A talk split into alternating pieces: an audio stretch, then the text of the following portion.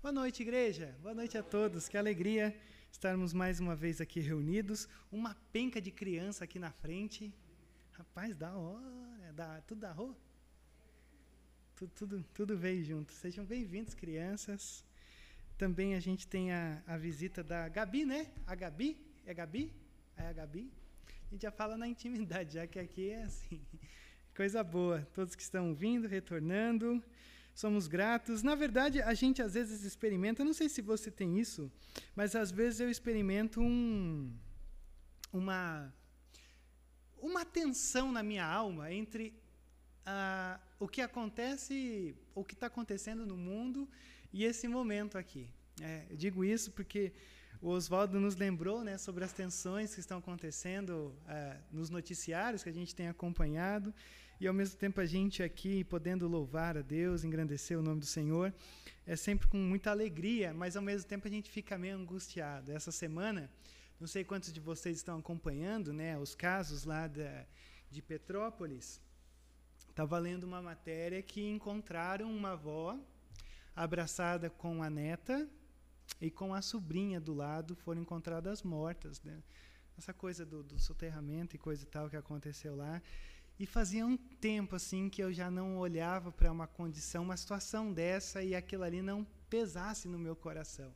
Que tragédia que eles estão vivendo, que é, é algo surreal na realidade. A gente olhou para a história, algumas pessoas disseram, já aconteceu isso por lá, mas é, toda tragédia sempre é uma tragédia para o nosso tempo, né? A gente geralmente vai esquecendo o que se passa e a gente tem visto, e infelizmente a gente tem, tem se encontrado com essas notícias que têm tem sido tele, é, é, passado na televisão e coisas assim. E quando a gente se encontra com algo desse sentido, a gente sempre se pergunta essa tensão que você eu, e eu experimentamos quando se trata do sofrimento. O sofrimento como sendo aquela aquele aspecto da experiência humana, aquele infeliz aspecto da, da experiência humana que você e eu passamos, seja num grau menor, num grau altíssimo, talvez alguma coisa pequena, alguma coisa muito grande que veio sobre você, e todos nós vivemos nessa tensão do sofrimento. E aí, quando eu me encontrei com essas notícias e toda essa coisa que a gente está vivendo, essa tensão geral que a gente tem experimentado, eu me encontrei com aquilo que a gente chama das cinco faces do sofrimento. Não sei se você já teve acesso a esse conteúdo, mas quando a gente olha para o sofrimento em que a gente vive, que a gente está sujeito, a nossa sociedade, a humanidade, você, pelo menos nesse aspecto, pode classificar o sofrimento com, em cinco faces. Você tem a primeira face do sofrimento é que nós vivemos num mundo instável. A partir do momento em que nós vivemos num mundo instável, é, o que acontece nesse mundo vai ser instável. Sempre vai haver dor, sempre vai haver coisas que trarão sofrimento, porque o nosso mundo ele já é condicionado a essa disfuncionalidade. Então esse é o primeiro, vivemos num mundo instável. O segundo, a segunda marca, a segunda face do sofrimento que geralmente a gente experimenta é porque nós tomamos decisões erradas. E aí isso também é a segunda face do sofrimento que acaba por gerar essa dor nas nossas vidas, já que nós vivemos num mundo instável e nós por nós mesmos, pela nossa natureza, também estamos instáveis, rebeldes a Deus, a gente escolhe errado e muitas vezes a gente colhe as consequências. Mas também existe uma outra face do sofrimento, é quando nós somos exercitados por Deus.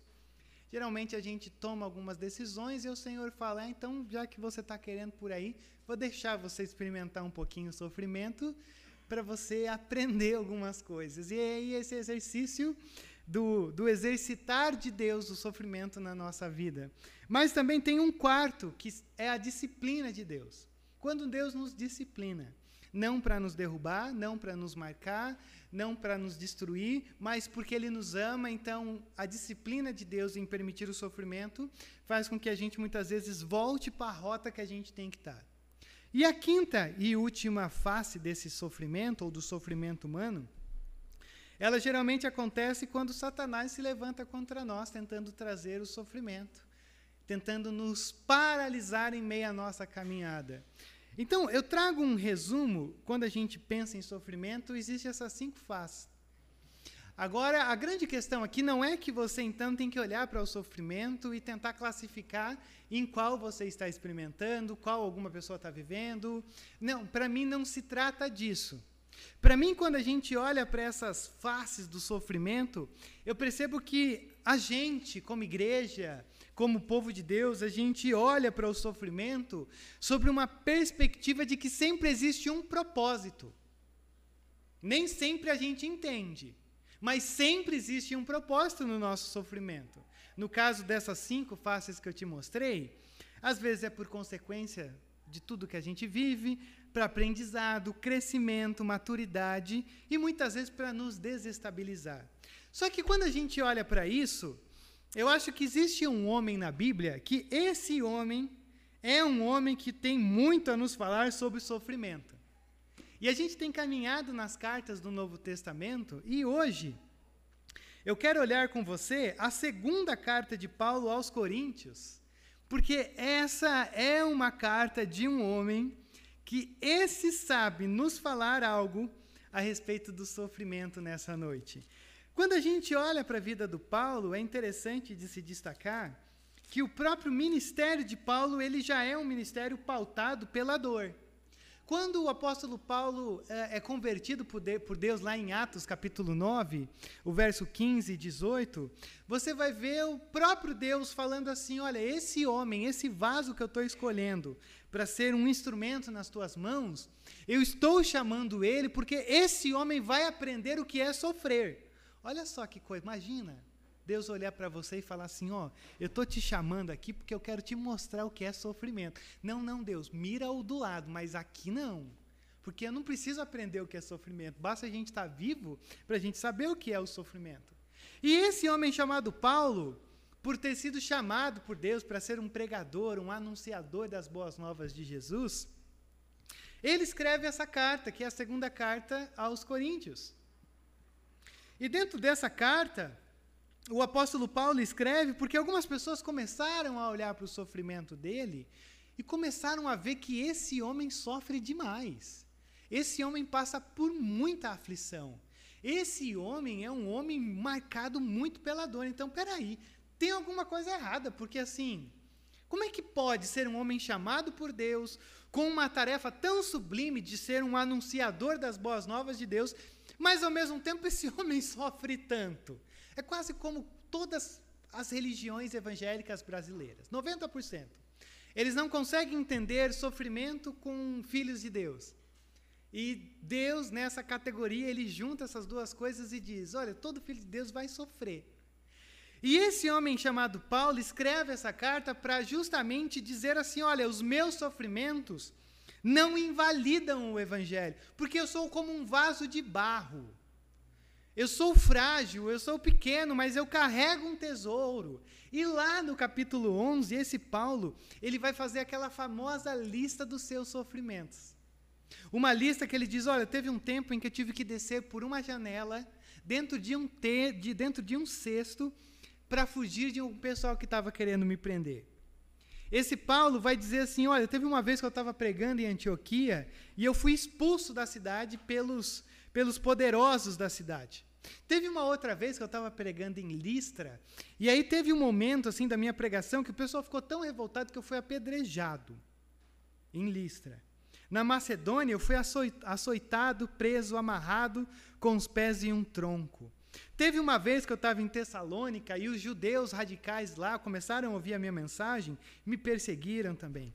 Teve uma vez que eu também estava em Éfeso, aí eu comecei a denunciar os deuses, e aí também gerou uma confusão na cidade e eu tive que sair fugido. Teve uma vez que eu estava em Jerusalém, e aí eu levei um, um grego para o templo, e aí os judeus ficaram indignados comigo, eu quase morri. Teve uma vez também que eu sofri um, um naufrágio em Mileto. Estava indo viajar, e aí de repente o barco afundou. Aí, de repente, quando eu saio do barco, me encontro numa ilha, na ilha de Malta, eu estou lá feliz da vida porque eu sobrevivi. De repente, veio uma serpente venenosa e me picou. E aí, de repente, ele começa a falar: então eu já estive nu, eu já estive com fome, eu, eu já passei sede, já estive em todos os perigos que você pode imaginar. E aí tem um momento que ele diz: e ainda, apesar de tudo isso, eu ainda sou um cara ansioso, porque eu me preocupo com as igrejas. Para mim, essa é, é, claro que para a gente é fácil olhar para Paulo e falar o que é melhor e o que é pior. Mas para mim, eu acho que de todos, o pior é essa preocupação com as igrejas que Paulo diz que tinha. Mas ainda mais um pouco, para mim, o pior de todo o sofrimento de Paulo, descrito nessa carta, é que Paulo não tinha uma casa. Porque se você for pensar bem, não sei se você tem isso, mas você pode ter um dia péssimo.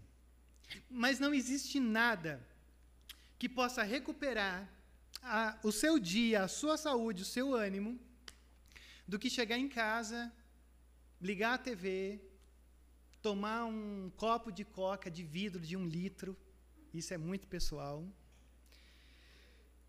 E você assistir qualquer coisa na televisão, isso meio que recarrega as nossas energias. Agora, você imagina Paulo que não tem uma casa. Para mim, isso é o pior de tudo. Ele não tem uma referência. Não tem passei por algumas coisas e agora estou aqui em casa tranquilo. Não, não tem isso. Para mim, essa é a pior. A pior coisa que o apóstolo Paulo experimenta. Só que quando a gente olha para esse homem marcado pela dor, enquanto eu pensava sobre esse sermão durante a semana, do que eu ia compartilhar com vocês, eu percebi uma coisa muito interessante. Que eu sei que você já imaginou, já até pensou nisso, mas eu quero te lembrar que esse homem chamado Paulo, ele é marcado pela dor, mas não pelo sofrimento.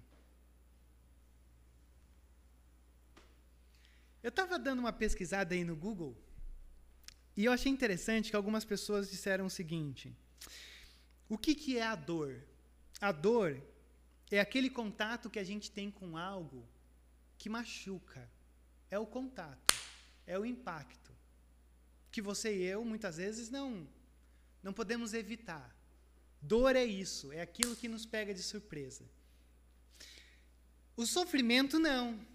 O sofrimento é algo que tem a ver com as nossas escolhas, quando a gente se apega à dor que nós sofremos. Então, a dor é esse contato. O sofrimento é quando a gente se apega a esse contato. E aí, quando eu olhei e li isso, eu falei: meu Deus, eu entendi o caminho da segunda carta de Paulo aos Coríntios. Porque o apóstolo Paulo, mesmo experimentando a dor, ele não cultiva o sofrimento na sua alma. E aí você quer ver por que, que eu estou dizendo isso? Olha aí comigo o verso primeiro, do capítulo 1 da segunda carta de Paulo aos Coríntios. Paulo, apóstolo de Cristo Jesus pela vontade de Deus, e o irmão Timóteo, a igreja de Deus que está em Corinto, juntamente com todos os santos em toda a Acaia. A vocês, graça e paz da parte de Deus, nosso Pai, e do Senhor Jesus Cristo. Eu, eu, eu, eu amo isso. Eu amo como Paulo abre a carta. Ora, se você tem uma pequena ideia, sua imaginação já conseguiu ver o Paulo passando por tudo isso, eu fico me perguntando como que nós abriríamos uma carta se nós estivéssemos escrevendo sobre a pena do Paulo. Ora, se o Rodrigo passou por tudo isso, ah, pelo menos uma reclamaçãozinha poderia começar. Ó, oh, fui chamado por Deus, mas oh, não está sendo fácil não. Igreja de Corinto, fica orando por mim aí, porque assim o sofrimento, a dor, a coisa está tentando me tomar.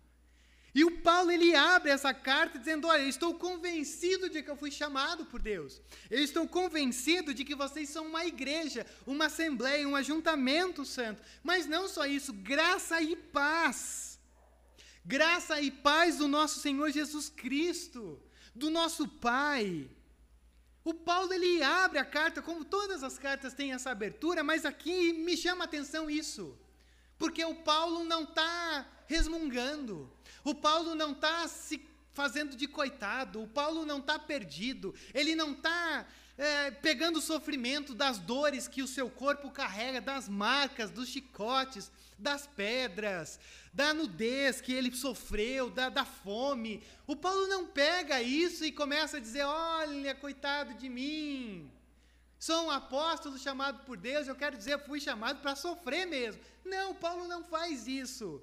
O Paulo não é amargo, o Paulo é doce. O Paulo, o apóstolo Paulo, ele diz: apóstolo, igreja, Corinto, graça e paz do Pai de Jesus Cristo. Então você consegue ver aonde o Paulo começa? Ele começa mostrando uma superação da graça.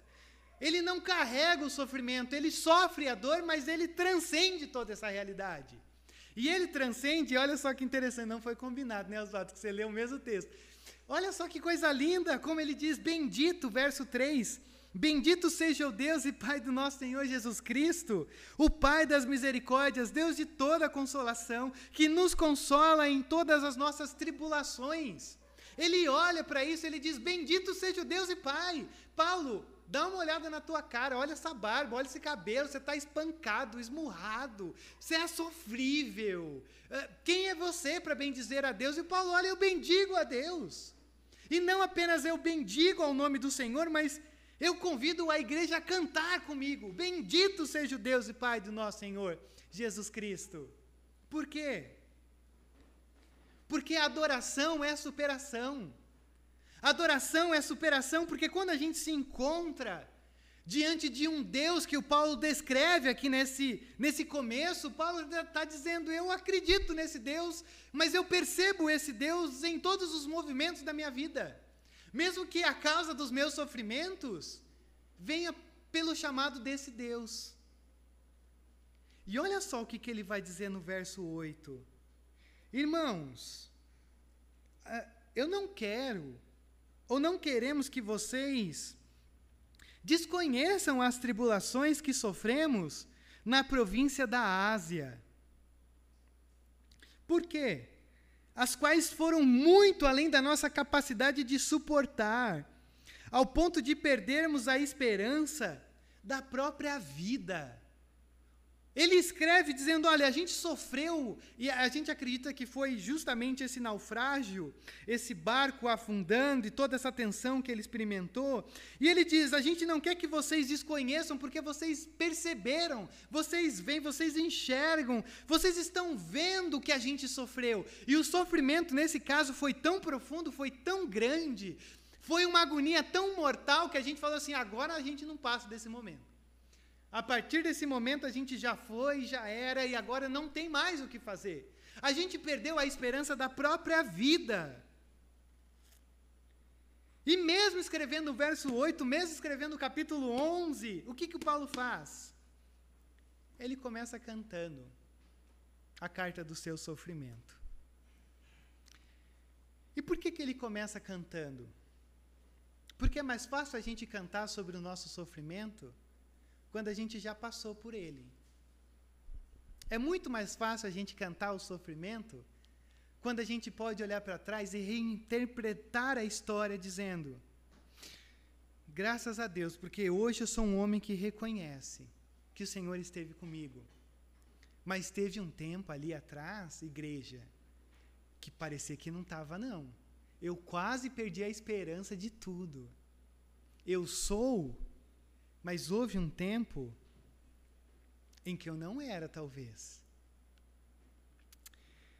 Sabe que quando a gente olha para a primeira e a segunda carta de Paulo, sabe a sensação que a gente tem? Que são dois homens diferentes. Quando a gente olha para a primeira carta, se você está aí com a sua Bíblia aberta, tem um momento aqui na primeira carta aos Coríntios, no capítulo 5, que tem aquele famoso caso de um possível jovem que estava tendo relações amorosas com a sua madrasta. E eu não sei se você lembra que o Paulo olha para a igreja e diz assim: ó, manda esse cara para o inferno, entrega para Satanás esse cara aí. E aí, isso acabou gerando uma coisa assim na igreja, que o pessoal ficou meio temeroso, assim, mas peraí, será que está certo o que Paulo está falando? Não, e na verdade o Paulo é rígido, porque ah, não se brinca com Deus. E ele diz, ó, entrega para Satanás, e ninguém chega perto dele. Só que quando o apóstolo Paulo chega aqui no capítulo 2 da segunda carta, veja isso aqui que coisa linda, olha o verso 6. A punição que lhe foi imposta pela maioria é suficiente Vocês entregaram ele para Satanás e vocês não quiseram mais contato com ele. Olha o verso 7. Agora, ao contrário, vocês devem perdoar-lhe e consolá-lo, para que ele não seja dominado por excessiva tristeza. Portanto, eu lhes recomendo que reafirmem o amor que têm por ele. Presta atenção no que a gente tem aqui. O apóstolo Paulo, na primeira carta, diz: entregue para o diabo. Nessa segunda carta, ele diz: amem esse homem. Por que, que o Paulo faz isso? Porque o barco afundando, algumas pessoas dizem que foi a segunda conversão do apóstolo Paulo. Quando o apóstolo Paulo perdeu a razão da própria vida, perdeu todas as expectativas e disse: Deus, agora é contigo, porque eu já já estou me encontrando com o Senhor.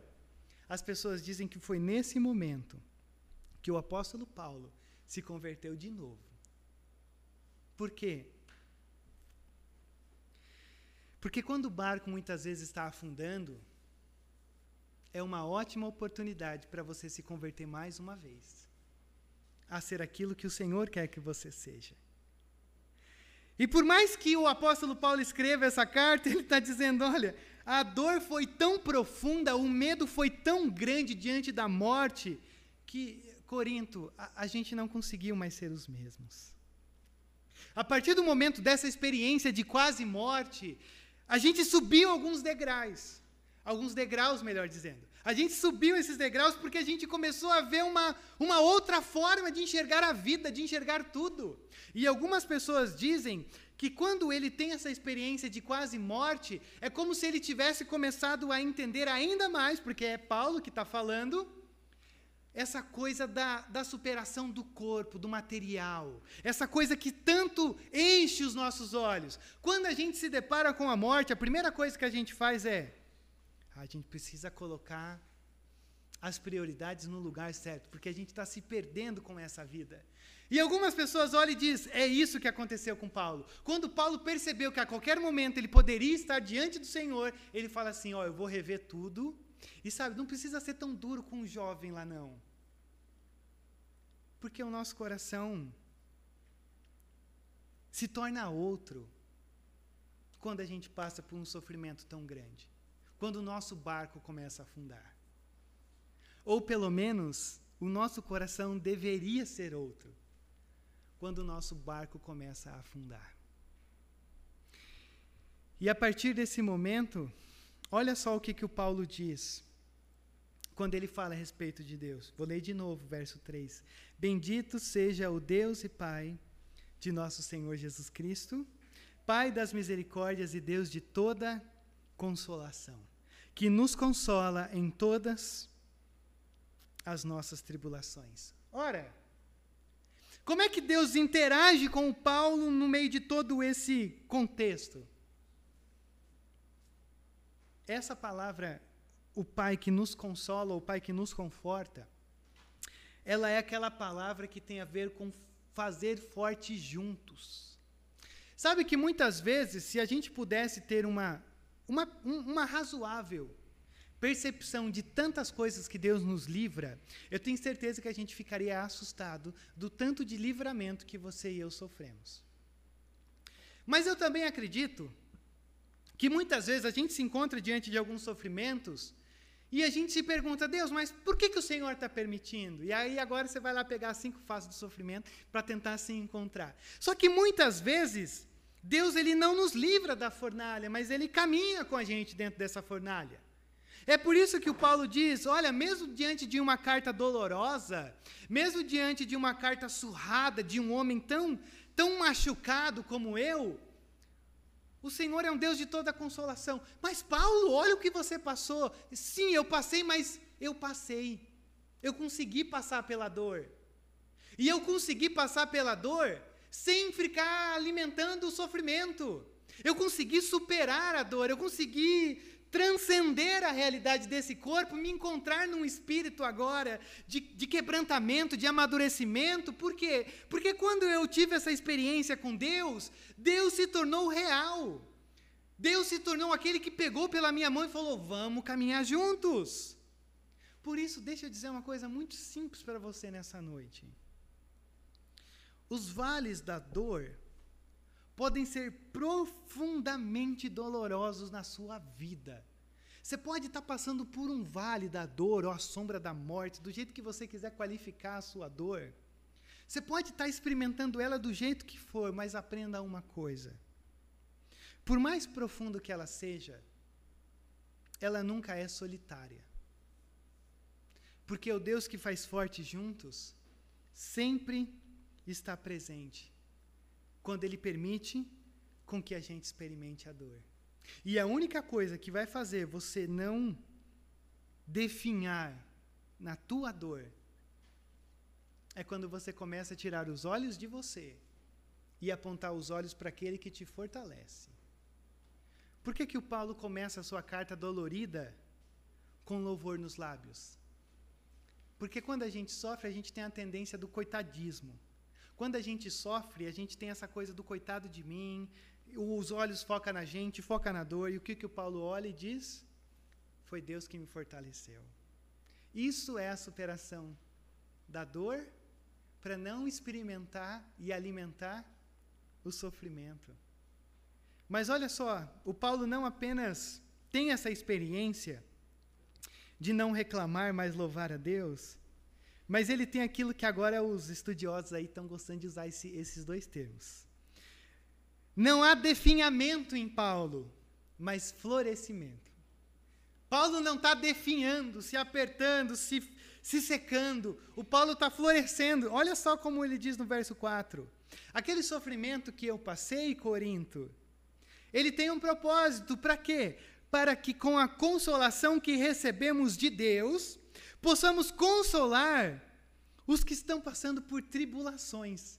O meu sofrimento não é uma experiência maravilhosa de um Deus que se revela em meio à dor. Ou como diria o C.S. Lewis, quando o Senhor começa a usar um megafone chamado dor para me fazer percebê-lo.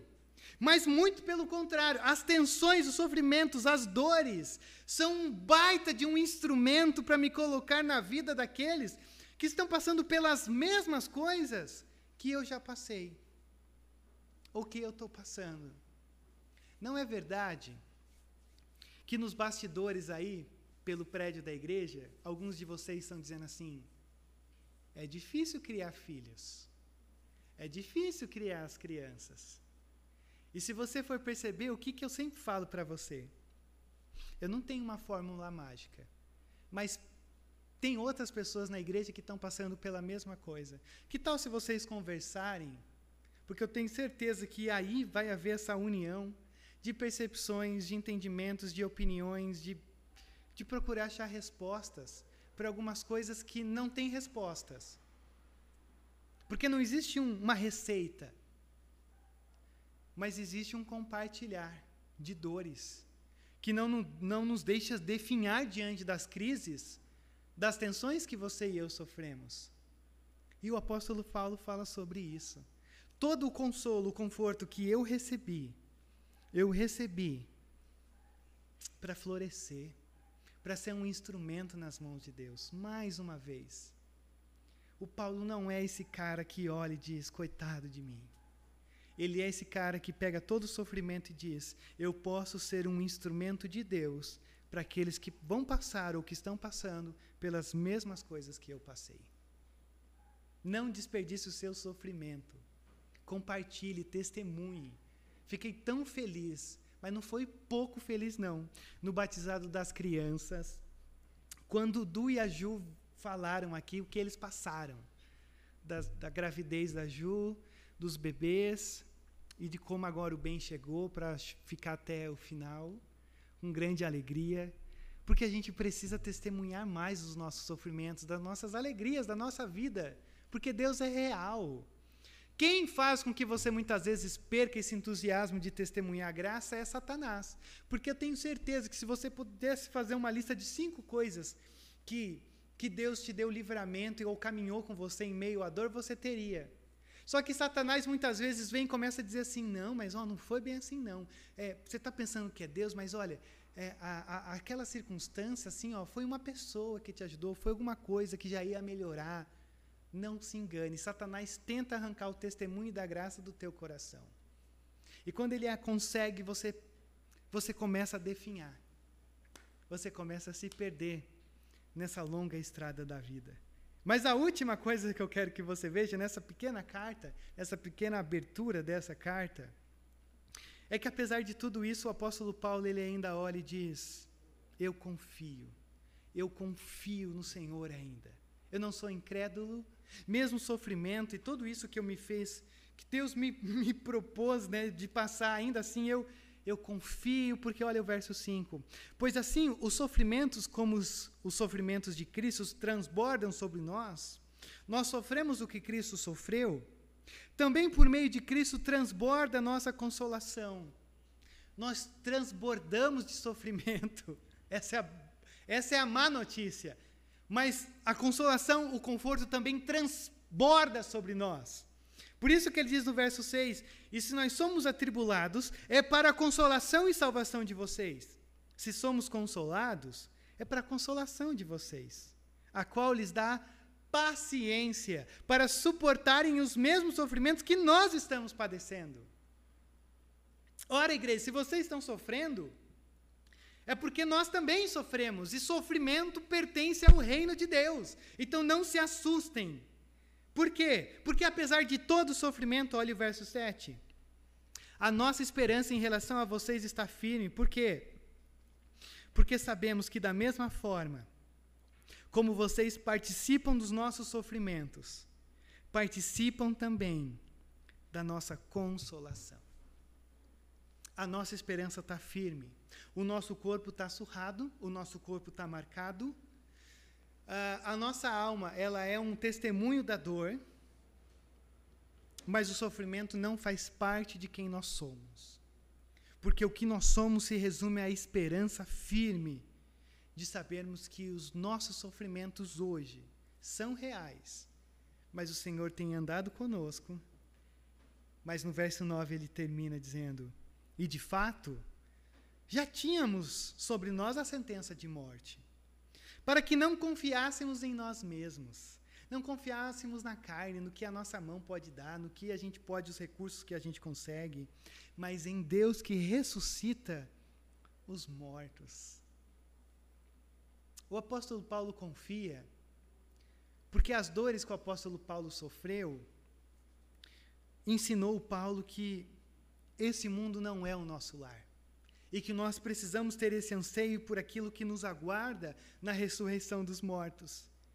Verso 10: E ele nos livrou e continuará nos livrando de tal perigo de morte. Nele colocamos ou temos colocado a nossa esperança de que continuará a livrar-nos, enquanto vocês nos ajudam com as suas orações. Assim, muitos darão graças por causa nossa, pelo favor a nós concedido em resposta às orações de muitos.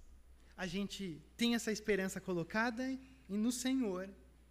E a gente sabe que Ele nos livrou, Ele nos livra e Ele nos livrará. É esse Deus que se coloca no passado, no presente e no futuro, que é atemporal, mas que conduz a nossa vida. E ele termina dizendo: E nós estamos então com essa esperança de que ele tem cuidado de nós. Por quê? Porque, mais uma vez, o olhar não está sobre ele sobre a sua dor, mas está sobre quem Deus é e de como Deus tem curado a sua dor. Mas a última coisa que eu quero que você veja é que apesar de todo esse Deus que conforta, esse Deus que nos fortalece, esse Deus que caminha conosco, ainda assim o Paulo diz: e eu estou contando com as orações de vocês, porque eu sei que as orações de vocês irão nos ajudar a não sermos tomados pela tendência natural de alimentarmos o sofrimento na nossa vida.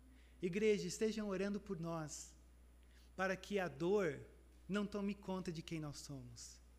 mas para que o conforto de Deus tome conta de quem nós somos. É tão. Eu não sei você, eu estava vendo algumas coisas essa semana.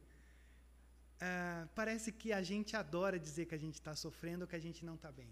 Existe uma tendência muito natural nossa de sempre valorizar mais aquilo que traz sofrimento do que aquilo que traz alegria. Talvez seja por isso que as nossas listas de orações, que está aqui, aliás, ela tem uma parte bem grande sobre as nossas enfermidades, mas dificilmente nós temos aqui algum agradecimento de coisas boas que o Senhor proporcionou. Talvez porque a gente fique um pouco chateado. Como eu posso agradecer se a gente que está passando por coisas tão diferentes? Mas o apóstolo Paulo olha para a gente e diz: seja grato. Mesmo quando a sua lista for só de pedidos, mesmo quando a sua lista for só de enfermos, mesmo quando você estiver experimentando a dor, mas não deixe com que essa dor tome conta de você. Edith Vaz tem uma frase que ela diz assim: Não se agarre à dor como pretexto para sofrer. Use-a para crescer. Deixa eu ler de novo. Não se agarre à dor como um pretexto para sofrer, mas use-a para crescer. Não cultive o sofrimento. Dor todos nós passamos em níveis diferentes. Mas não fique, não fique com coitadismo não. Não fique com coitado de mim, com esse com essa autocomiseração. A segunda carta de Paulo é um convite para a gente transcender tudo isso e focar o nosso olhar na onde tem que ser focado no Deus de toda consolação. Se a situação é boa, desfrute-a. Se a situação é ruim, transforme-a. Se a situação não pode ser transformado, transforme-se. Hoje eu estou poeta, hein? Vou ler de novo. Se a situação é boa, desfrute. Se a situação é ruim, transforme. Se a situação não pode ser transformada, transforme-se. Talvez é um convite para você começar a mudar. Porque muitas vezes as circunstâncias podem não mudar. Mas você pode ter certeza que na graça de Cristo, Ele sempre está pronto a transformar a sua vida, a transformar a sua visão, a transformar a tua forma de se relacionar com todas essas cinco faces do sofrimento.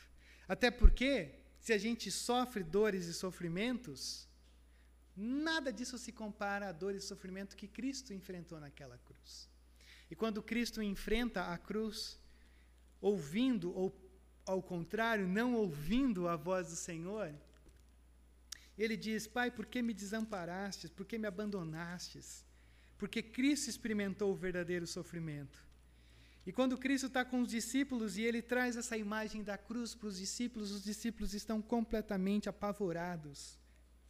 E aí o, o Senhor Jesus, ele ora com os discípulos, ele diz: Olha, não se percam nessa caminhada, mas fiquem firmes, por quê?